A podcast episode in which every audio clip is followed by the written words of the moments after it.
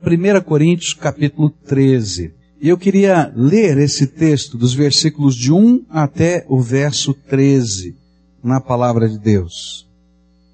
1 Coríntios capítulo 13. A palavra do Senhor nos diz assim: Ainda que eu falasse as línguas dos homens e dos anjos, e não tivesse amor, seria como metal que soa ou como símbolo que retine. E ainda que tivesse o dom de profecia e conhecesse todos os mistérios e toda a ciência, e ainda que tivesse toda a fé, de maneira tal que transportasse os montes e não tivesse amor, nada seria. E ainda que distribuísse todos os meus bens para sustento dos pobres, e ainda que entregasse o meu corpo para ser queimado e não tivesse amor, nada disso me aproveitaria.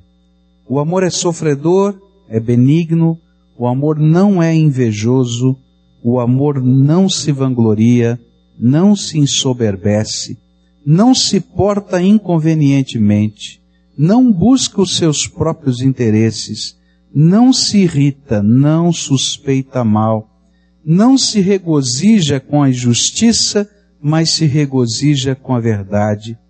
Tudo sofre, tudo crê, tudo espera, tudo suporta.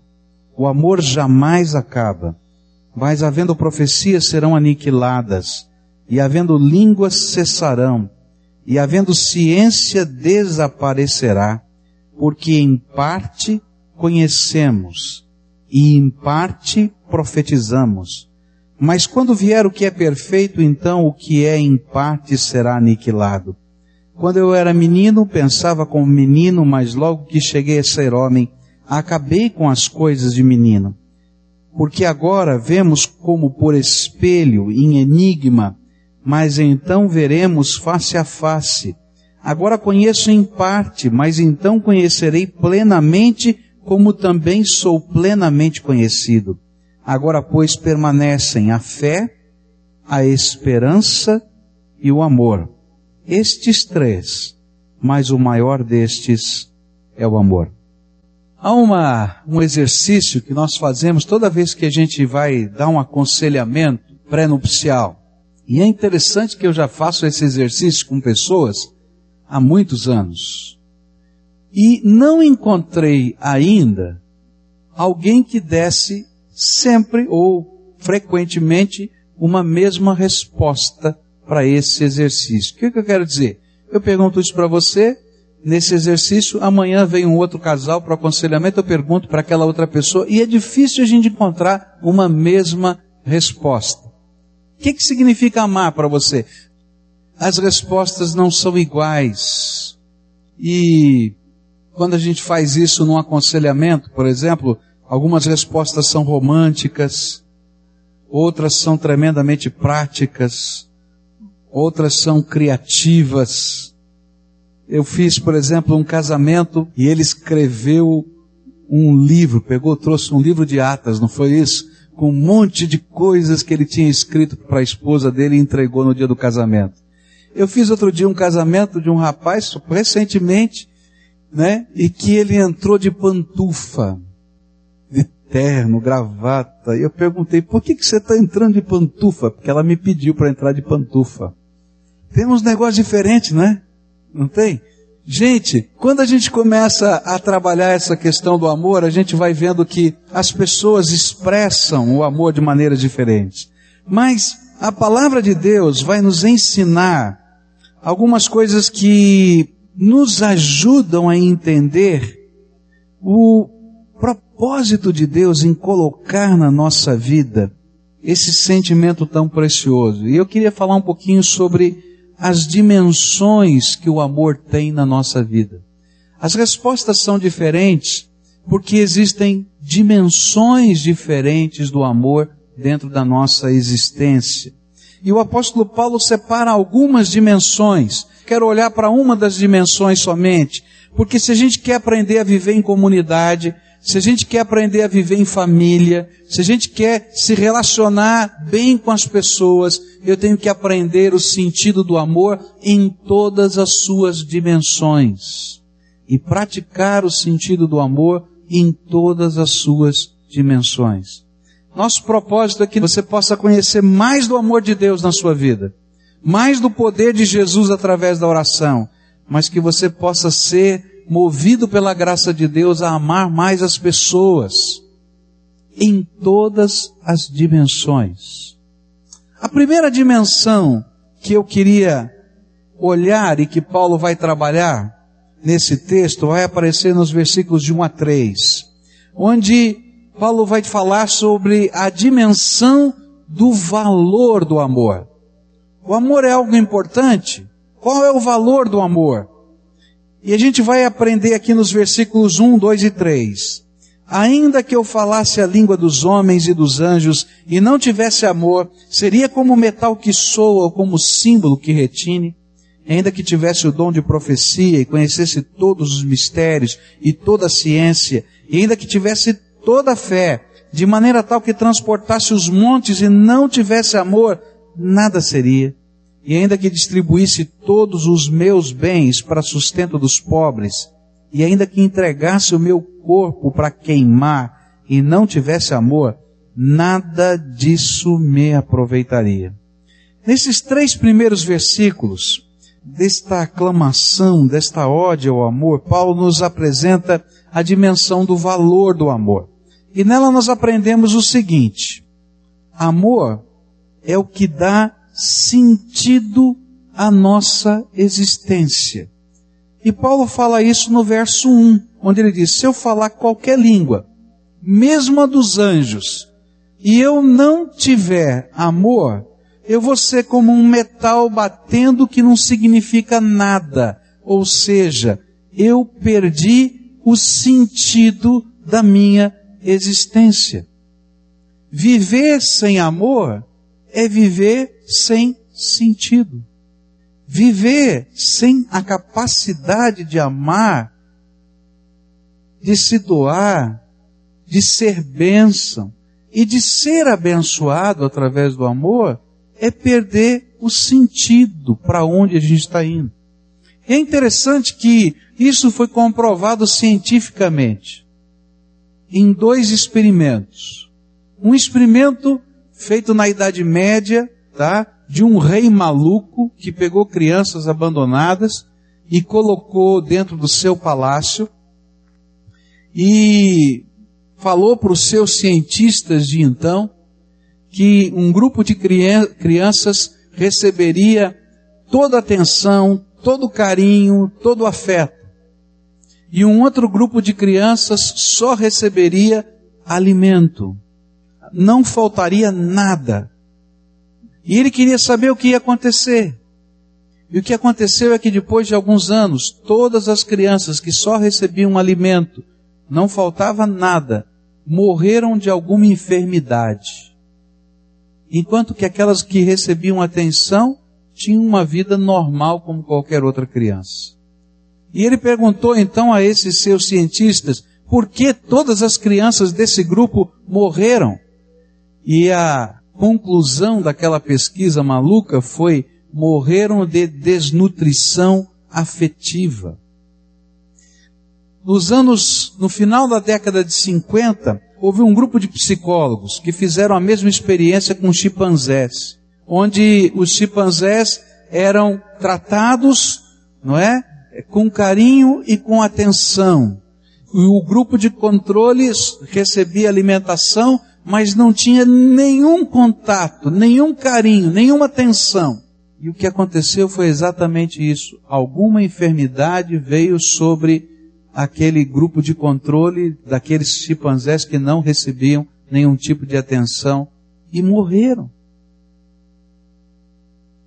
Quando nós não aprendemos o valor do amor, nós trocamos o amor por coisas por situações que na verdade não têm sentido para a nossa vida.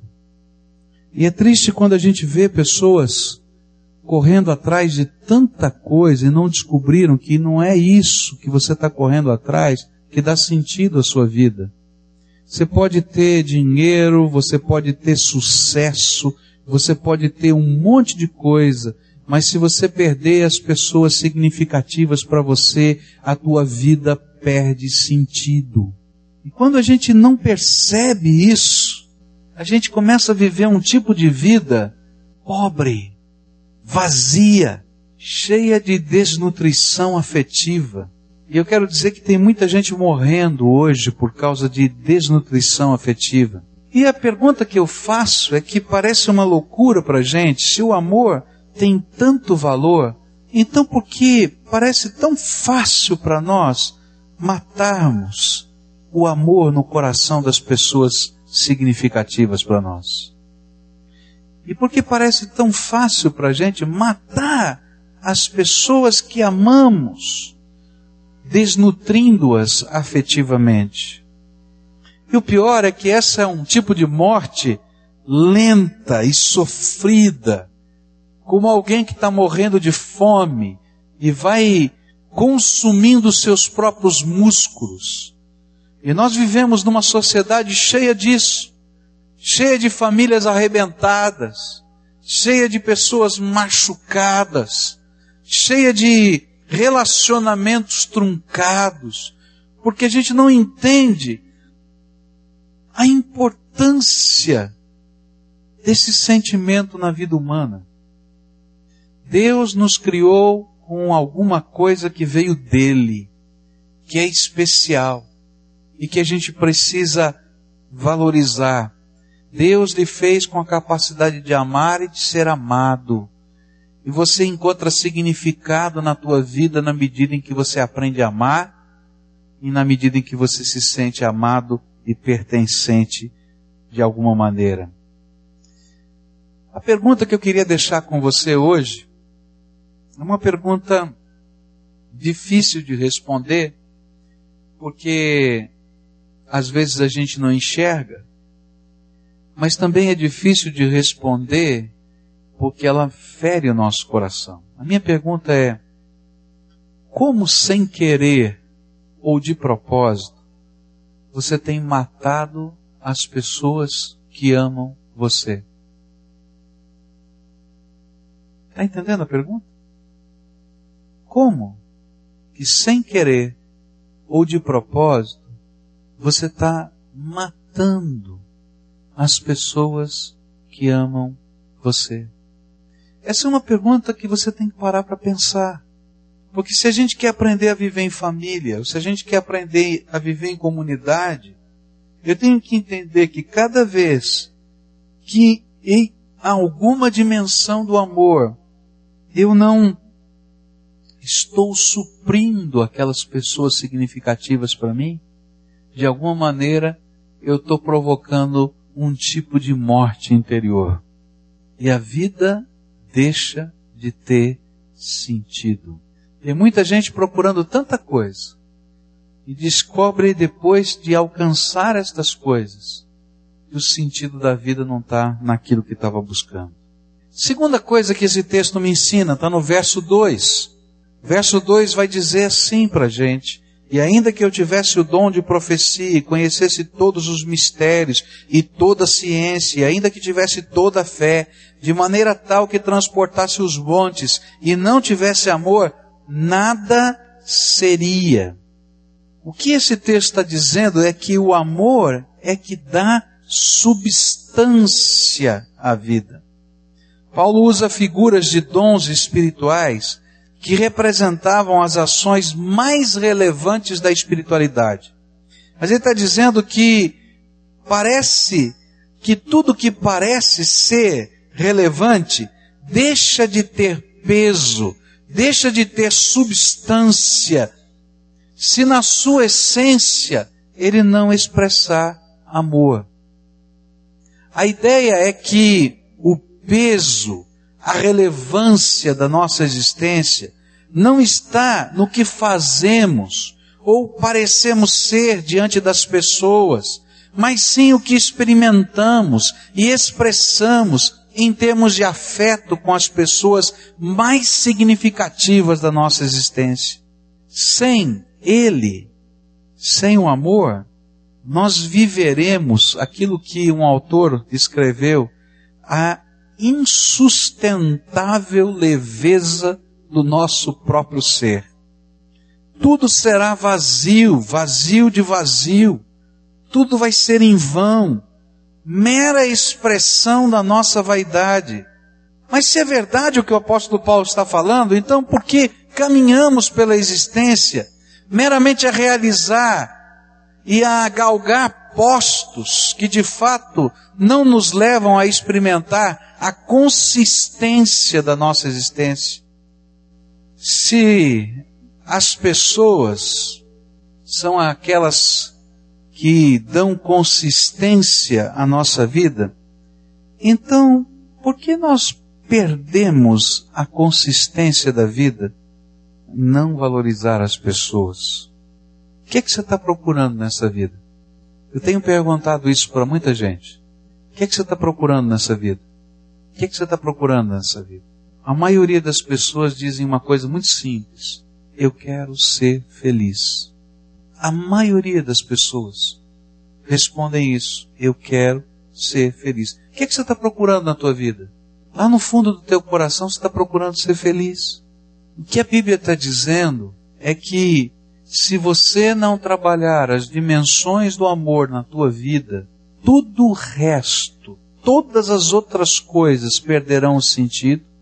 Todas as outras coisas, por mais bonitas, por mais espirituais, por mais valorizadas que elas sejam no mundo material ou no mundo espiritual, elas não terão substância. A vida vai passando e a gente vai perdendo aquilo que de fato tem valor. Há vários anos atrás, o senhor, entrando no meu gabinete, com a sua bengala, já quase 80 anos de idade, naquela semana entre Natal e Ano Novo. E aquele senhor vem com seu coração quebrado. E ele diz, pastor, o senhor não me conhece. Mas eu frequentei essa igreja mais de 30 anos atrás. E ao longo de toda a minha vida, eu tentei construir um futuro para minha velhice e um futuro para minha família. E eu estou desiludido. Ele era um libanês, falava com um sotaque carregado, contou para mim a sua história de vida, de como quando ele nasceu ele era tão pequenininho, tão pequenininho, que o jogaram no lixo, achando que ele não ia sobreviver e que um missionário médico cristão foi lá e o pegou do lixo, tratou e devolveu à sua mãe e disse: Olha, esse menino vai viver e nunca mais faça isso, porque no mínimo ele vai viver 80 anos. E ele dizia: Essa profecia está acontecendo, eu vou completar logo 80 anos. E ele estava tão triste, tão triste, porque na noite de Natal ele foi para a casa do seu único filho. Ele não tinha recebido um convite para ir lá, mas ele pensou que na casa do filho ele não precisava de convite. Afinal de contas era véspera de Natal. Ele queria estar com os seus netos e com sua família. E ele se arrumou, se perfumou, levou os seus presentinhos, estava brincando com seus netos quando o seu filho sentou do lado dele e disse assim: Papai, nós hoje não vamos passar a véspera de Natal aqui. Nós fomos convidados para passar a véspera de Natal em outro lugar. E o senhor não foi convidado. E eu não posso levar o senhor. E aquele homem, muito orgulhoso, não é? Levantou-se, não tem problema, meu filho. Beijou os netinhos e foi embora. Mas quando ele fechou a porta da sua casa e ficou sozinho, porque ele era viúvo, não tinha ninguém naquela casa. Ele chorava, chorava, chorava, chorava. E naquela semana ele foi lá conversar com o pastor, sabe por quê? Porque ao longo de toda a vida ele tinha descoberto uma coisa. Tudo que a gente constrói não tem sentido, não tem substância quando a gente perde o amor. E aí ele voltou lá porque ele descobriu que há alguém que nos ama incondicionalmente, todo o tempo, todo lugar, toda hora e por toda a eternidade. Esse alguém é Jesus, o nosso Salvador amado. Ele voltou para se reconciliar com Deus, não para parar de amar o seu filho, mas para entender que as várias dimensões do amor envolvem a nossa relação com Deus, a nossa relação conosco mesmo, a nossa relação com as pessoas que estão próximas de nós e que são da nossa família, e envolve a nossa relação com as pessoas que estão longe de nós, porque nós fazemos parte de uma irmandade muito maior do que aquela que é escrita pelo nosso sangue ou pelos nossos laços, que é a irmandade da graça de Deus e da semente de Deus no coração dos homens. Por que será que às vezes a gente deixa o mais importante e o mais significativo em segundo, terceiro ou quarto plano? Quanta gente vazia, quanta gente machucada, eu conheço. Quanta gente. O que eu tenho visto de maridos e mulheres quebrados. O que eu tenho visto de pessoas arrebentadas. E sabe, quando a gente tira o amor do coração, o que sobra é raiva, é dor, é desilusão, um sentimento amargo que fica vindo aqui na boca todo dia. Agora, não é isso que Deus tem para nós. Ele tem coisa melhor. Mas para isso, para você viver essa coisa melhor que Deus tem, você precisa valorizar o que Deus está te dando como o mais precioso. E queridos, o mais precioso tantas vezes é o mais custoso. E a gente vai ter que pagar o preço de amar e de amar e de amar e de amar porque sem isso, queridos, a nossa vida é vazia demais. Jesus vai falar no Apocalipse, no capítulo 2, e ele vai nos falar sobre uma igreja que perdeu o seu primeiro amor. Diz assim, versículo 4 e 5: Tenho, porém, contra ti que deixaste o teu primeiro amor. Lembra-te, pois, onde caíste, e arrepende-te, e pratica as primeiras obras e se não, brevemente virei a ti e removerei do seu lugar o teu candeeiro, se não te arrependeres. Quantos de nós temos perdido a força do primeiro amor para com Deus? A força do primeiro amor para com os nossos queridos? A força do primeiro amor para as pessoas significativas? E começamos a trocar por ações que parecem dar consistência à nossa existência trocamos pelo trabalho, pela posição, por algumas ações que parecem nos tornar mais relevantes aos olhos dos outros. Mas na verdade nós estamos matando o que de fato dá sentido e o que de fato dá substância à vida. Por isso, Jesus vai dizer para a gente como é que a gente restaura quando a gente se perde nos caminhos do amor. A gente começa, diz a Bíblia, lembrando. Sabe como é que a gente restaura? Lembra-te de onde caíste. Como é que era antes, na época do primeiro amor? Essa é a pergunta que Jesus está fazendo. Como é que era antes, na época do primeiro amor? Como é que funcionava a vida na época do primeiro amor na tua vida? Com Deus, com as pessoas significativas. Que, que mudou nesse processo? O que entrou, o que saiu, o que aconteceu nesse processo, porque o sentimento mudou, a atitude mudou, a correria mudou.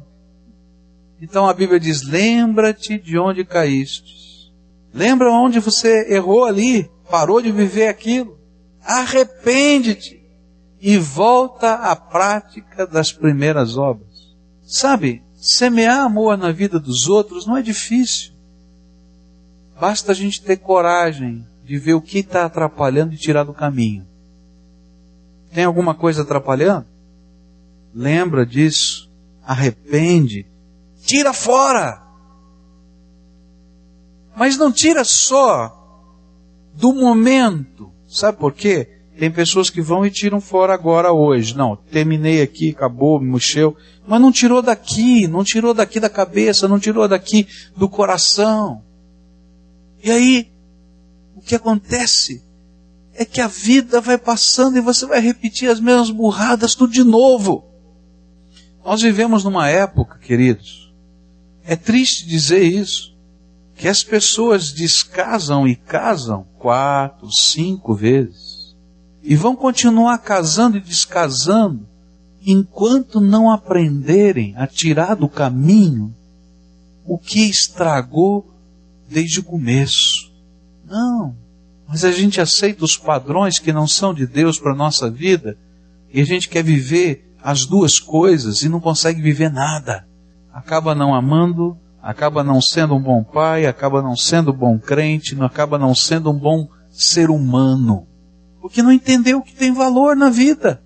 O que a Bíblia está dizendo é lembra, olha para trás, arranca fora, joga fora o que está atrapalhando. A minha pergunta para você é, qual é o caminho de volta que você tem que viver? Qual é o caminho de volta que você tem que viver? O que é que tem que ser reconstruído? O que é que tem que ser intensificado? É interessante que a gente avalia qualquer coisa na vida. Se você tem um negócio, você avalia o seu negócio. Não é assim mesmo? Você avalia o seu projeto. Você avalia as suas finanças. Se não avalia, vai entrar em buraco. Porque todo mês você vai ter que ir lá fazer as suas contas. Agora você avalia as suas relações de afeto, de carinho, de atenção, de família, de paternidade, de relacionamentos, de comunidade, que a Bíblia está dizendo, olha, avalia tudo isso e reconstrói todo dia. Porque esta é a construção que tem valor, substância e profundidade. Terceira e última coisa que esse texto me fala, eu vou só citar.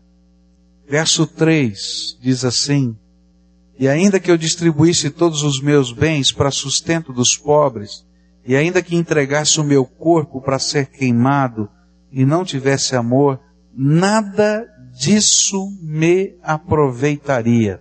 Queridos, é o amor que dá sabor à vida. O que Paulo afirma é que o proveito de tudo que realizo é o dar e o receber amor. Ele é que dá sabor à nossa vida.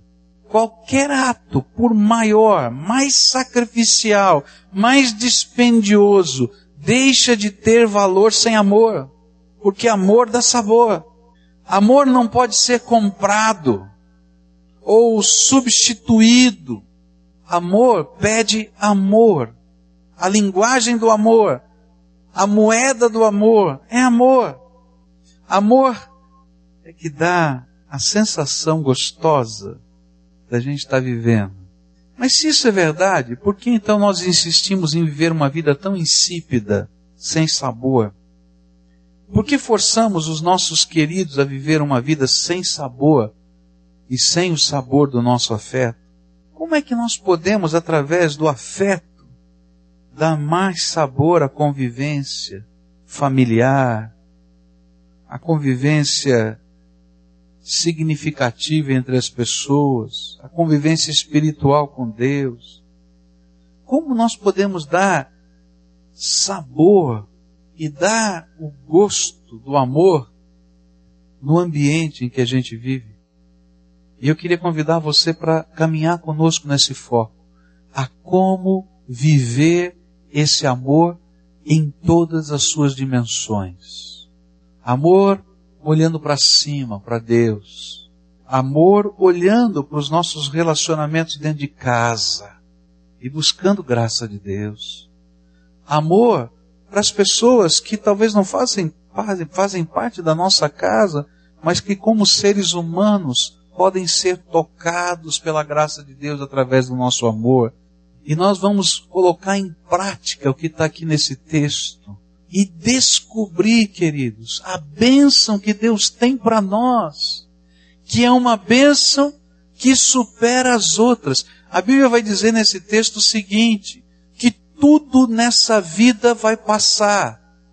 Mas a Bíblia diz assim, permanecem três coisas: fé, esperança e amor. E permanecem para quando? Por toda a eternidade. Então, queridos, vamos olhar para aquilo que tem valor, para aquilo que tem sentido e para aquilo que dá sabor à vida. E eu queria desafiar você a começar essa avaliação. E quero dar uma lição de casa. Eu gosto de lição de casa. Que a gente para para pensar. A sua lição de casa tem a ver com essas três coisinhas que nós vimos. Tá?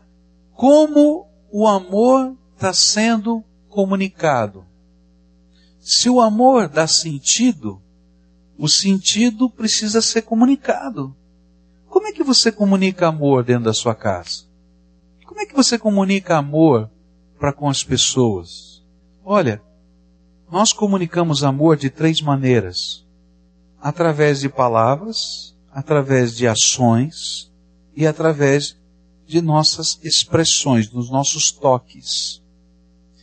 Olha para a tua casa, para a tua família e coloca lá palavra, ação e toque. E coloca como você está expressando isso com relação à sua esposa, com relação aos seus filhos, com relação ao seu pai, com relação às pessoas significativas. Comece por aí. Por quê? Se o amor dá sentido, então comunique amor.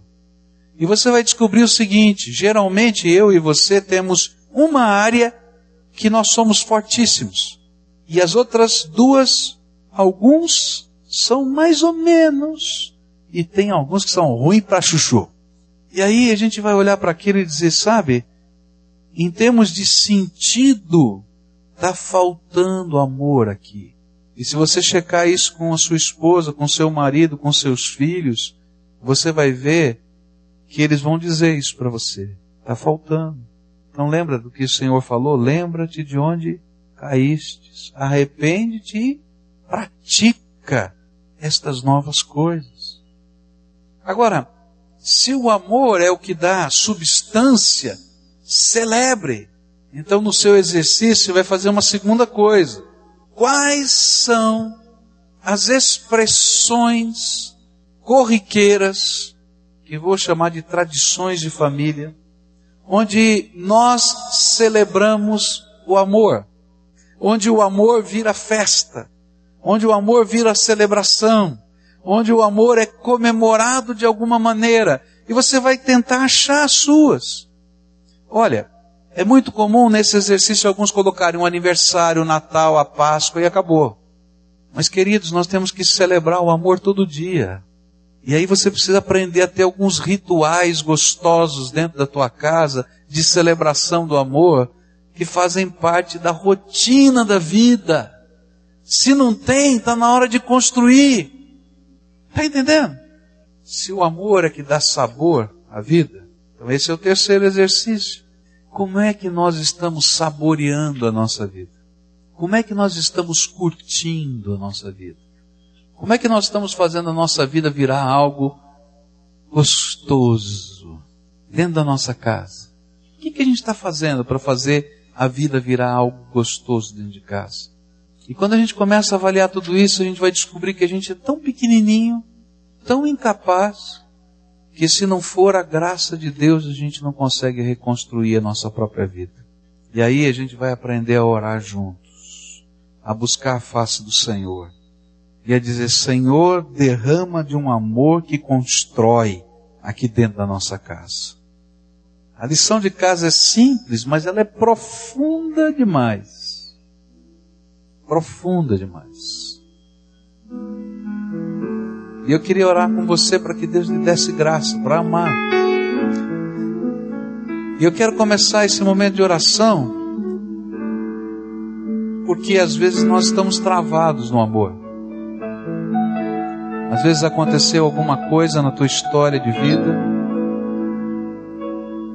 recente ou passada, que se torna uma marca profunda e que coloca dentro de nós um grande obstáculo para a gente conseguir amar, pelo menos em alguma dimensão.